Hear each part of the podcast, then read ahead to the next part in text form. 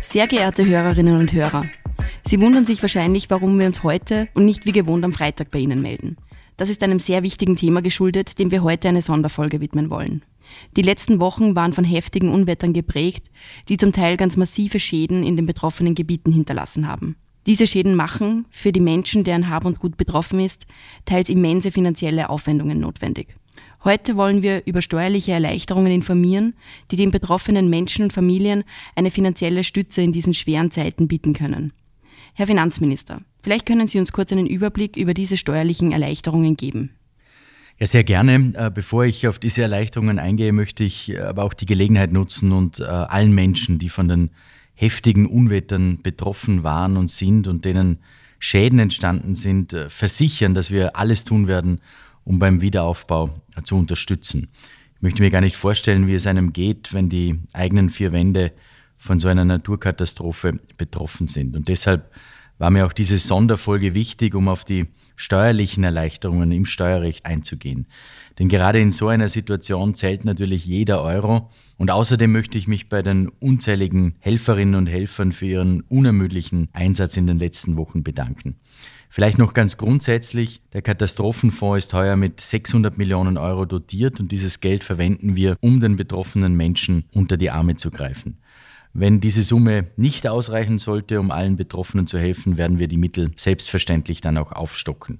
Ich kann also garantieren, dass wir wirklich allen helfen werden und es für die entstandenen Schäden ausreichend finanzielle Mittel auch geben wird. Und jetzt komme ich zur konkreten Frage. Wir machen diese außertourliche Folge, um die betroffenen Menschen und Familien über die finanziellen Erleichterungen zu informieren, die es im Bereich des Steuerrechts für solche Fälle gibt.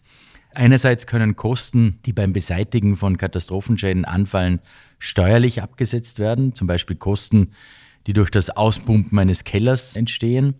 Und auch gewisse Reparatur- und Sanierungskosten können steuerlich geltend gemacht werden, zum Beispiel ein Pkw, ein Laptop, Kleidung, Geschirr oder ähnliche Dinge.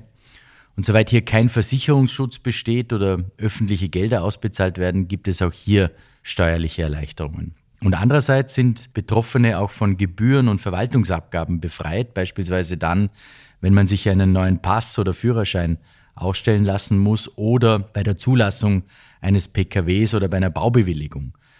Wenn die eigene Wohnung oder das Auto durch die Unwetter beschädigt wurde, entfällt auch die Gebühr für einen neuen Miet- oder Leasingvertrag.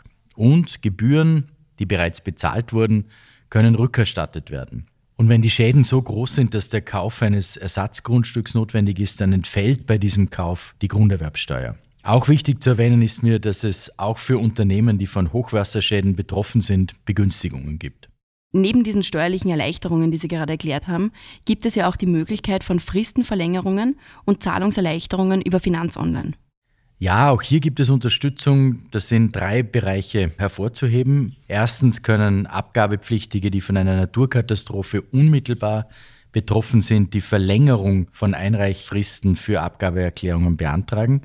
Das geht übrigens auch ohne Amtsweg direkt über das Finanz Online. Auch Beschwerdefristen können verlängert werden und, wenn man aufgrund der aktuellen Situation eine Frist versäumt hat, kann eine Wiedereinsetzung beantragt werden. Zweitens gibt es Erleichterungen bei Steuerzahlungen und Steuervorauszahlungen. Hier können Stundungen, Ratenzahlen oder die Anpassung von Ratenzahlungen beantragt werden.